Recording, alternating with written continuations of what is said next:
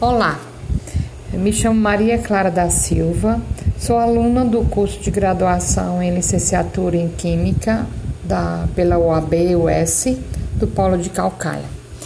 Vamos falar hoje sobre as ferramentas de interação síncronas e assíncronas, e mais especificamente elas como são aplicadas no Moodle. Primeiramente, vamos falar o que seria a interação síncrona em comunicação.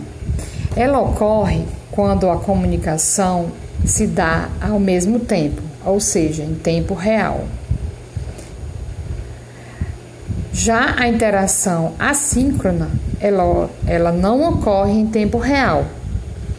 Ela é, está disponível a qualquer tempo que o interlocutor queira acessar. Agora falando sobre as ferramentas aplicadas no Moodle. No Moodle, as ferramentas síncronas podemos citar o chat e a avaliação parcial e final aplicadas em tempo real. Também, se falarmos em curso EAD online, podemos citar o exemplo das aulas online sincronizadas no momento em que o professor e aluno estão online ao mesmo tempo, no mesmo tempo real. Já as ferramentas assíncronas que encontramos no Moodle, temos os avisos, fórum, as atividades aplicadas com as respectivas avaliações de seus professores e tutores. Agora vamos entender melhor como funciona essas ferramentas.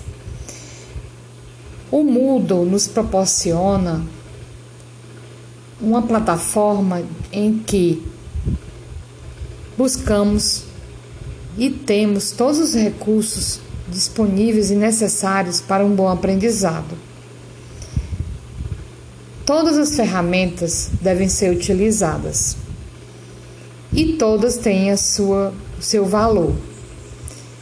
As síncronas promovem uma interação maior entre imediata, vamos dizer assim, entre os participantes. Mas a assíncrona também é fundamental, porque permite ao aluno em que ele possa se programar com suas tarefas. É, o aluno que trabalha, por exemplo, ele tem os horários determinados e programados, agendados, para que ele possa realizar suas atividades, deixando o aluno com maior com maior flexibilidade para realizar suas tarefas.